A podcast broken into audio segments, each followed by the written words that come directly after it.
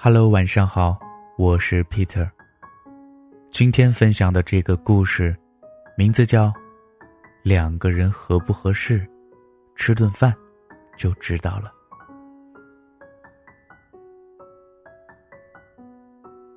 钱钟书老先生曾经说过：“旅行啊，是检验婚姻的唯一标准。如果旅行过后，双方还没有彼此看破。”彼此厌恶，还没有吵嘴翻脸，还要维持原来的婚约，这种夫妇保证不会离婚。那么，检验两个人合不合适的标准是什么呢？我觉得是吃饭。民以食为天，吃饭是人类生存的头等大事儿。吃饭不仅可以看出双方口味是否能够调和。还可以看出一个人的品性、习惯、能力和教养。只顾着自己吃的人，人品也好不到哪里去。有一次，杏子跟相亲的对象吃了顿饭，回来呢就把包包往沙发上一甩，大骂一声：“这肯定是个渣男。”怎么了？你这第九个相亲的对象？我把电视一关，开启了八卦模式。没戏。哟，这么绝对啊？说说看。杏子说：“我跟你说啊，点菜的时候啊，他不询问我的意见，上菜之后马上就夹给自己吃，倒茶也只给自己倒，吃顿饭去了三次卫生间，擦了无数次手，明明是消过毒的餐具。”还要用热水洗了再洗，吃完后聊天只顾自己讲自己的，我连插话的余地都没有。吃饭看出一个人的品性，如果一个人连吃饭都只顾着自己吃，不考虑别人的感受，你还指望他在生活中给你嘘寒问暖吗？你还指望在你难过的时候他会给你依靠吗？找对象。就是要找个令自己舒服的人，以后要每天朝夕相处的呀。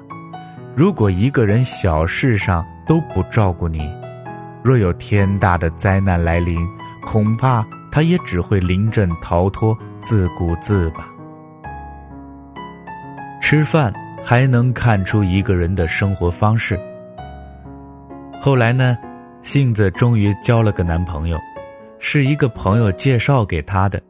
两个人微信上聊了快一个月了，我们很聊得来，他一直这么说，不断的说，终于决定要见面了。周五下班之后，他去做了个头发，美美的赴约了。接下来的几个星期，两个人经常出去约会，如胶似漆呀。但是前几天，杏子突然跟我说，我跟他分了，聊不来。不合适。之前还说特别聊得来，怎么又聊不来了？我凌乱了，问他怎么回事啊？杏子把这两个星期憋在心里的话一股脑的倒了出来。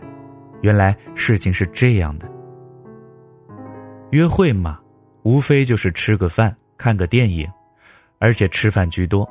每次出去谈到吃饭，就出问题了。首先。在去哪儿吃的问题上，两个人分歧很大。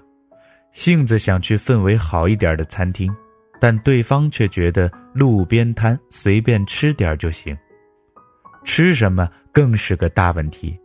杏子喜欢吃清淡的、健康的，对方却总要求去吃烧烤、火锅之类既辣又油腻的东西。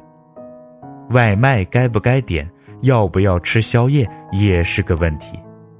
本来吃饭是件很开心的事情，两个人却因为诸如此类的问题，每次都吃得很尴尬，饭都吃不好，就只好散伙了。吃饭，看出一个人的生活习惯和消费方式，吃什么，去哪里吃，直接反映出他的生活方式是否健康。消费方式是否一致？真正的谈得来，是形而下的，是具体到一餐一饭的，这才是实实在在的生活。那么两个人到底合不合适，吃顿饭就知道了。一个点餐时让你先看菜单的人，和一个自己点完才让你点的人，你选哪一个？一个时刻不忘给你夹菜的人，和一个只顾低头自己吃的人，你选哪一个？一个不小心把菜汤滴在座位上，马上用纸巾擦掉的人，和一个边吃边说、满嘴乱溅油水的人，你选哪一个？一个面带微笑和服务员说谢谢的人，和一个对服务员颐指气使的人呢？你选哪一个？我会毫不犹豫的选择前者。让你先点，是尊重。为你夹菜是体贴，及时擦掉污渍是干净，和服务人员说谢谢是礼貌，这些加起来就是一个人的教养。一个有教养的人，才是值得托付终身的人。其实，吃饭这件看起来平常的不能再平常的小事儿，里面蕴藏着大的道理。一个人的个性、人格。品质、修养、能力大小、为人处事，只需要一顿饭就能看出来。合不合适，吃顿饭就知道了。看他吃什么，去哪儿吃，怎么吃，就能知道他的品性、习惯和教养了。饭都吃不到一起，你们怎么能生活到一起？那么今天的故事呢？